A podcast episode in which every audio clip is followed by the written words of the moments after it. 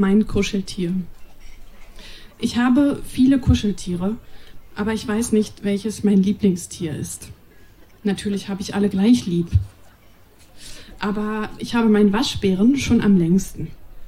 Manchmal denke ich, dass die Kuscheltiere echt sind. Vielleicht sind sie das auch. Aber wenn der große Löwe echt wäre, oh naja. Sie nehmen zwar fast mein halbes Bett in Anspruch, aber ich bringe es nicht übers Herz, eins auf den kalten Boden zu setzen. Dort sieht man die Zeichnung. So ähnlich sieht es in meinem Bett aus. Ja, da habe ich schon Bett gemalt mit 100.000 Kuscheltieren. Und das war Tagebuch Nummer 1.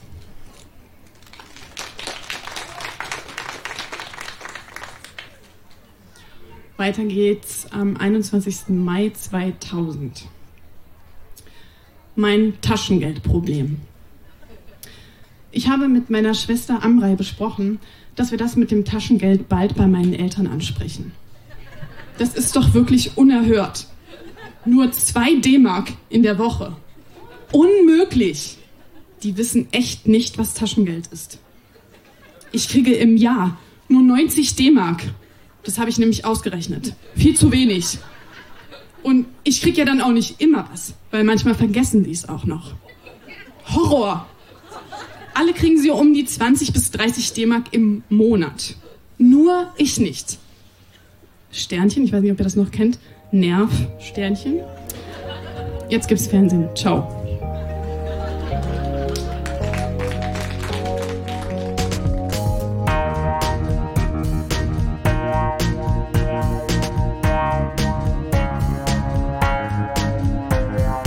Texte von gestern. Erwachsene lesen Dinge, die sie als Kinder geschrieben haben.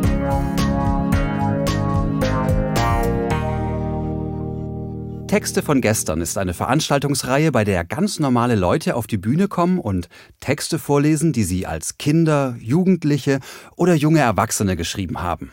Das können Tagebücher sein, Briefe, Kurzgeschichten, Gedichte, Schulaufsätze, Wunschzettel, Fanfiction oder oder oder.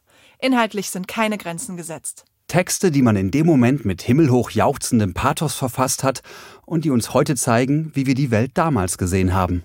Wir erinnern uns, wie es für uns damals war und feiern gemeinsam die Tragödien, Absurditäten und die Kleinigkeiten des Aufwachsens. Im August 2020 haben wir eine kleine, feine Open-Air-Show auf der wunderschönen Insel der Jugend in Berlin auf die Beine gestellt. Dort hat Maralena Ausschnitte aus vier ihrer insgesamt sieben Tagebücher zum Besten gegeben. Ein Potpourri aus verschiedenen Altersstufen.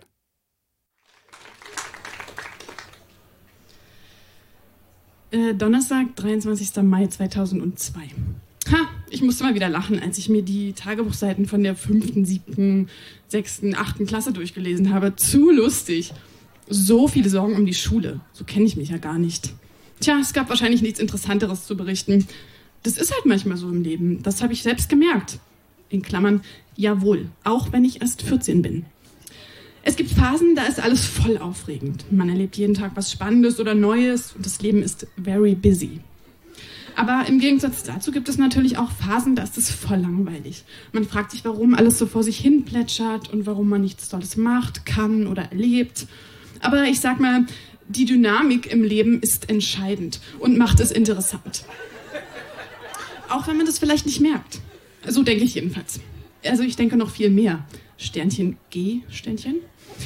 Ich denke noch viel mehr, denn ich stand gerade am Fenster, hielt die Hände raus in den Regen. Oh Mann, es donnert vielleicht. Egal.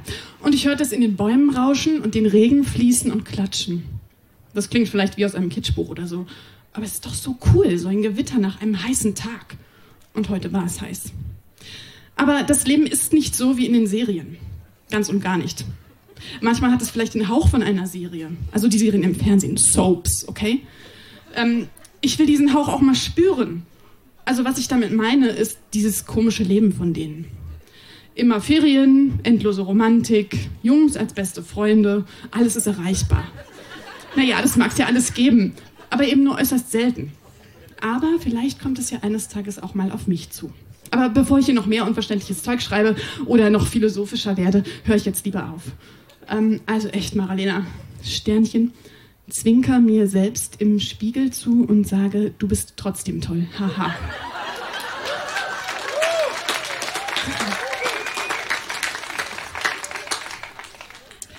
Okay, ähm, ein Jahr später, ein halbes Jahr später, 19. Februar 2003. Wozu habe ich denn dieses Buch mit leerem Papier drin? Also nicht zum Verstauben lassen jedenfalls. Bei mir läuft zurzeit irgendwie ein innerer Prozess ab. Letztens habe ich mich gefragt, was der Unterschied zwischen entwickeln und verändern ist. Ich bin zu dem Schluss gekommen, dass entwickeln so ist, dass man Handlungen oder Meinungen von früher vielleicht noch teilt, aber zum Beispiel vorher mehr durchdenkt, was man macht. Beim Verändern ist es vielleicht so, dass man Dinge von früher heute total anders sieht und zum Beispiel bestimmte Dinge nie mehr so machen würde. Natürlich überschneiden sich diese beiden Prozesse, aber ich für mich musste da doch mal einen Unterschied feststellen. Ja, ich habe auch am 22. Juni geschrieben, dass ich im Disco-Alter mal ganz viel tanzen werde. Glückwunsch, Maralena, da hast du für dich in die Zukunft gesehen und dich sehr gut eingeschätzt. Mittlerweile war ich nämlich schon öfter in der Disco und irgendwie ist das für mich etwas ganz Besonderes geworden. Also nicht, dass ich überhaupt darf, sondern das Tanzen, der Musik, der Atmosphäre und natürlich auch die sexy Jungs. Ähm, in Klammern mehr oder weniger sexy. Beim Tanzen in der Disco kann ich einfach abschalten. Und mal ehrlich, ich tanze ja auch mit Typen, wenn sie einigermaßen gut aussehen. Ich meine, das ist ja schon sehr intim, würde ich sagen. Also wenn ich einen Freund hätte, ich weiß nicht, ich glaube, ich würde mit ihm schlafen. Oh Mann, ich glaub's nicht. Das gehört ja wohl auch zum Prozess.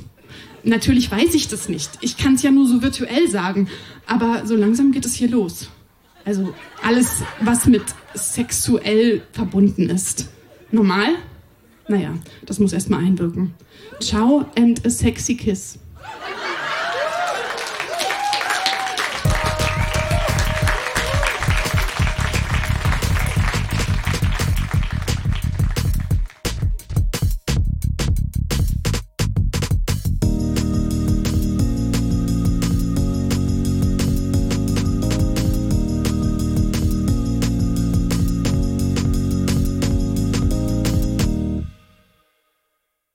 Bianca hat im Teenageralter Gedichte geschrieben und bei uns einige davon vorgelesen.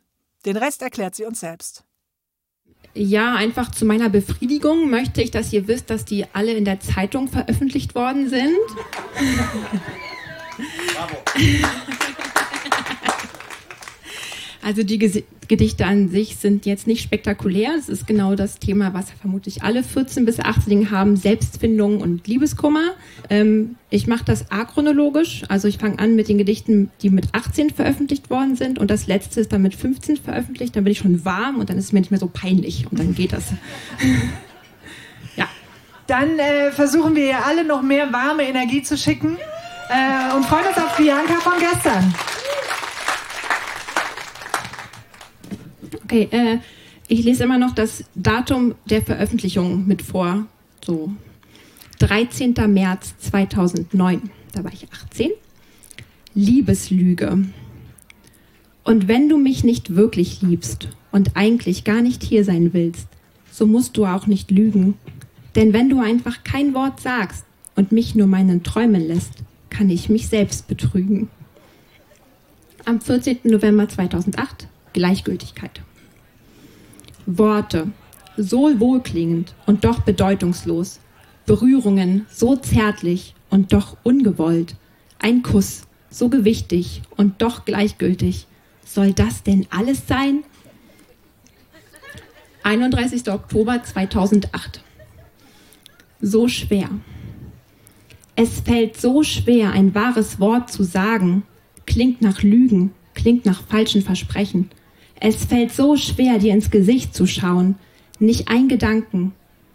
Verrätst nicht ein Gefühl, nicht ein Gedanken. Ich sitze hier, verloren, grübelnd. Liebst du mich? Versuche zu verstehen. Sag, willst du mich? Der 24. Oktober 2008. Mein Leben. Mein kostbares Leben. Ich habe es verschwendet. Der einzigen Seelenverwandten mich entfremdet. Den Freunden habe ich mich selbst verwehrt, Menschen, die ich liebe, nicht genug geehrt. Den du mich Begehrenden habe ich nicht begehrt und mich selbst habe ich verloren. 13. Juni 2008, da war ich dann 17 Jahre alt. Du kannst mich nicht verletzen. Du kannst mich nicht verletzen. Du kannst mich nicht berühren. Du kannst mich nicht fühlen und du kannst mich nicht besitzen. Raub mir meine Träume. Stehl mir einen Kuss. Aber es wird nichts bedeuten, wenn ich es nicht zulasse. Du bist nichts für mich. Der 23. Mai 2008. Klar und deutlich. Klar und deutlich sehe ich dich vor mir. Du hättest die Nacht wach gelegen, hättest keinen Schlaf gefunden. Jetzt liege ich die Nacht wach und finde keinen Schlaf, sehe dich klar und deutlich vor mir. 4. April 2008, nie geplant. Bitte, bitte schau nicht so, es tut mir ja auch leid. Bitte sei doch wieder froh, es war nicht so gemeint. Nie war es meine Absicht, dich unglücklich zu sehen, nie geplant, einfach wieder von dir zu gehen. Wieso bin ich denn nicht bei dir geblieben? Wieso konnte ich mich nicht in dich verlieben?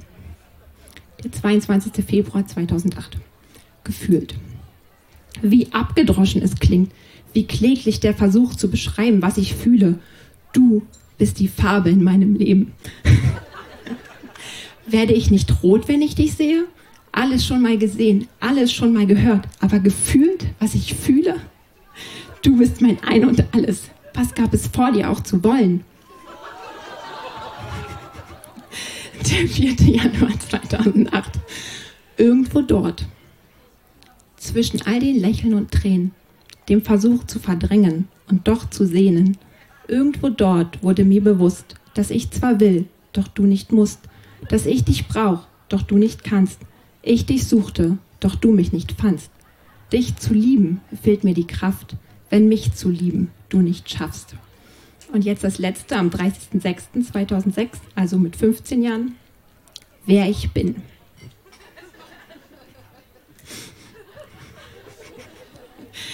Ich weiß nicht, wer oder was ich bin. Alles, was ich weiß, macht einfach keinen Sinn. Bin viel zu leise, als dass man mich hören kann. Bin viel zu laut, sodass jeder, der mich hörte, wegrann. Ich weiß nicht, wer oder was ich sein will. Frag mich nach meinem Ziel und ich werde still. Ich weiß einzig und allein, das, was ich bin, will ich nicht sein. Dankeschön.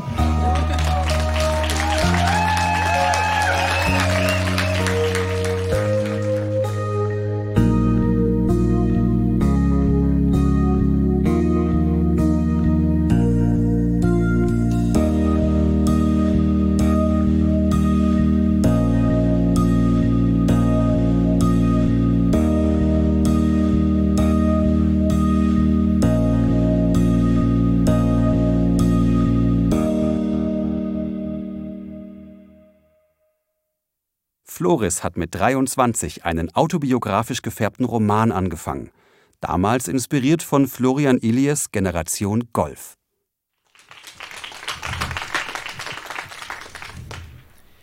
Frohnberg um halb sieben. Prolog. Erster Eintrag. Rahmendaten. Heute war wieder einer dieser Tage. Ich habe einfach nichts gemacht, einfach nichts. Wenn ich nicht bald anfange, mal was Sinnvolles zu tun, dann passiert mir überhaupt nichts mehr. Vielleicht werde ich arbeitslos oder schlimmer, vielleicht bleibe ich direkt an der Uni. Also fange ich hier mal an, damit alles aufzuschreiben. Einfach alles, so alles, was mir einfällt. Es soll wohl mal einen Mann gegeben haben, Einschub. Er lebte, ich glaube, in Oslo. Der hat seinem Kanarienvogel beigebracht, die indische Nationalhymne zu zirpen. Auf die Frage hin, warum gerade die indische Nationalhymne, sagte der Mann, warum nicht? Aus dem gleichen Grund fing ich vor fünf Jahren mit dem Studium an. Zuerst versuchte ich, während ich für Agrarwissenschaften an der Technischen Universität eingeschrieben war, mich mit aufwendigen Bewerbungsschreiben an der UDK für alle, die Abkürzung hassen oder für zugezogene Berliner, die eben jene benutzen, Universität der Künste, für Theaterregie oder freie Kunst zu qualifizieren oder sowas. Nach vier scheinlosen Semestern und viel Porto für übergroße Briefsendungen schrieb ich mich auf Kommunikationswissenschaften und Geschichte an der TU um und bin dabei geblieben.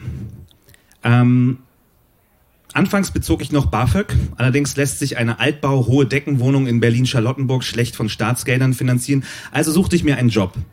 Und im Februar arbeitete ich dann, und im Februar arbeite ich schon äh, vier Jahre in Mohammed Eikes Dönerbude Pamukale 3. Warum der Laden Pamukale 3 heißt, wagte ich anfangs nicht zu fragen und mittlerweile scheint es mir auch beinahe eine Art Zertifikat zu sein.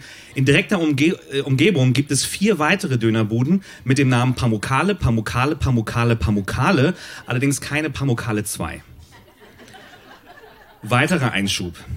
Angeblich soll ein griechischer Mediziner seiner kranken Mutter jeden Morgen eine Spritze Kräuterextrakt gegeben haben, um ihr Leben zu verlängern. Die rüstige Frau lebte ganze 112 Jahre und überlebte damit sogar ihren eigenen Sohn. Eine Zeit lang versuchte eine baltische Pharmaunternehmung, die Rezeptur zu erwerben. Die alte Frau wollte aber nicht verkaufen. Eines Nachts brachen bezahlte Schläger bei der alten Frau ein und entwendeten das Rezept. Beim Versuch, die Einbrecher in die Flucht zu schlagen, kam die alte Frau auf der Treppe ins Stolpern und brach sich das Genick. Also, äh, die damals 99-Jährige wurde um Mitternacht im Krankenhaus für tot erklärt, am nächsten Morgen nach wundersamer Genesung allerdings wieder entlassen. Ein langer Rechtsstreit zwischen der alten griechischen Frau und dem baltischen Pharmaunternehmen folgte. Diesen beendeten nach 13 Jahren zwei Kugeln aus dem Präzisionsgewehr eines Auftragskillers, der im Kontrakt mit dem baltischen Pharmaunternehmen stand. Auf der Beerdigung der zur Volksheldin aufgestiegenen alten Dame sprach der griechische Dichter und Nobelpreisträger Dimitri Popoloneus die einprägsamen und weisen Worte, es scheint, als könne man nicht ewig leben. Ob Gott oder sonst jemand, irgendjemand hat immer was dagegen. Dieses Zitat las ich im vergangenen Sommer mit Edding auf dem Rucksack eines jungen Mädchens verewigt während eines Musikfestivals in Kreuzberg. Bis dahin habe ich mich unsterblich gefühlt.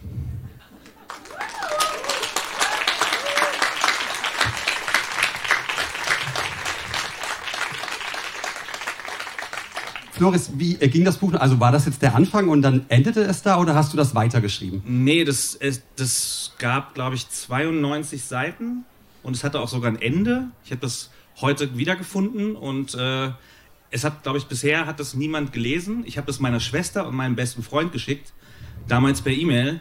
Keiner hat geantwortet. Vielleicht ist die Mail im Spam gelandet. Ja, wir würden uns freuen, wenn du wiederkommst. Vielen Dank. Danke euch.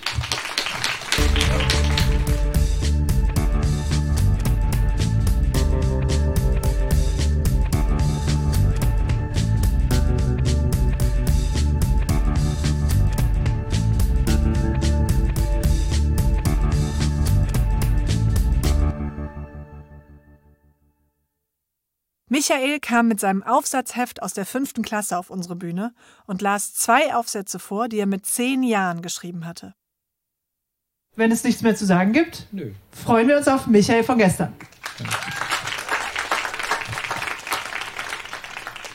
Klassenaufsatz vom 13. Januar 76. Vorgangsbeschreibung. Das Annähen eines Mantelknopfes. Man legt sich Zwirn, Schere und Nadel, Mantelknopf und Stäbchen zurecht. Am besten ist ein Streichholz. Ein Zwirnfaden wird von der Rolle abgeschnitten und wird eingefädelt. Das ist sehr schwer, da das Nadelloch so klein ist. Jetzt macht man einen Knoten. Nun muss man zwischen Mantel und Knopf das Stäbchen legen. Das ist dazu da, dass der Knopf nicht zu dicht am Mantel ist. Danach wird unten reingestochen und oben im Knopfloch wieder raus, hinausgekommen. Nun muss man oben in das andere Knopfloch stechen und man kommt unten wieder raus. Das wird öfters wiederholt, bis man glaubt, der Knopf ist fest.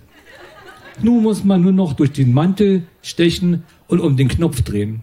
Das Stäbchen wird rausgezogen und der Zwirn befestigt.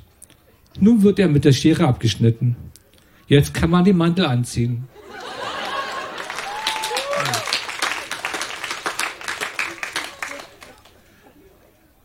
Fantasieerzählung vom 25. Mai 1976.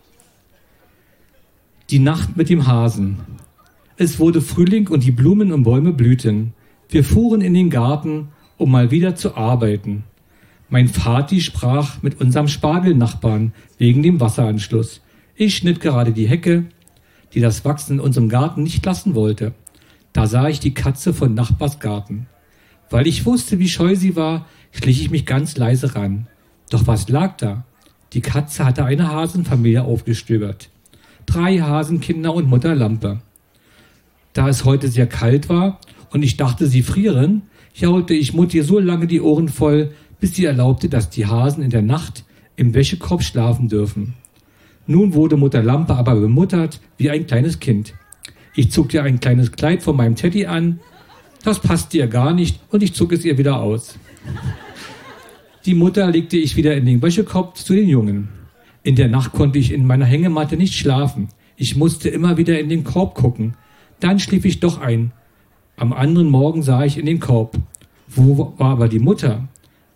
Nur, nur noch, ach so, nur noch ein Loch im warmen Wäschekorb. Ich suchte in der Laube und suchte im Garten keine Mutter. Als ich traurig im Korb sah, war Mutter Lampe wieder da. Ich sah, dass sie nur Futter geholt hatte. Als wir nach Hause fuhren, setzte ich sie, nachdem ich sie gefüttert hatte, wieder in den Garten, wo ich sie gefunden hatte. Zu Hause erzählte ich das Erlebnis gleich meiner Schwester. Ja, und die Lehrerin schrieb, deine Fantasieerzählung ist zu unwahrscheinlich.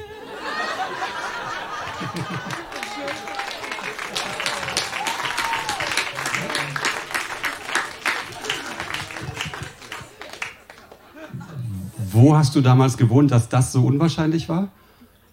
In Berlin. Ah, okay, Mitte. ja, dann ist es klar. Ja, Da ging okay. sowas, da ging sowas nicht. Da, ich komme vom Land, da ging sowas sehr gut. Alles mit nach Hause gebracht. Nee, meine Frage wäre eigentlich die wichtigste. Ähm, nachdem du es so gut beschrieben hast, schon im jungen Alter, äh, nähst du deine Knöpfe selber an? Ja, Natürlich, klar. natürlich, klar. Ja. Ja, und ich ab jetzt auch. Also vielen Dank weißt du dafür. jetzt, wie es geht, oder? ja, Michael, vielen Dank, dass du da warst.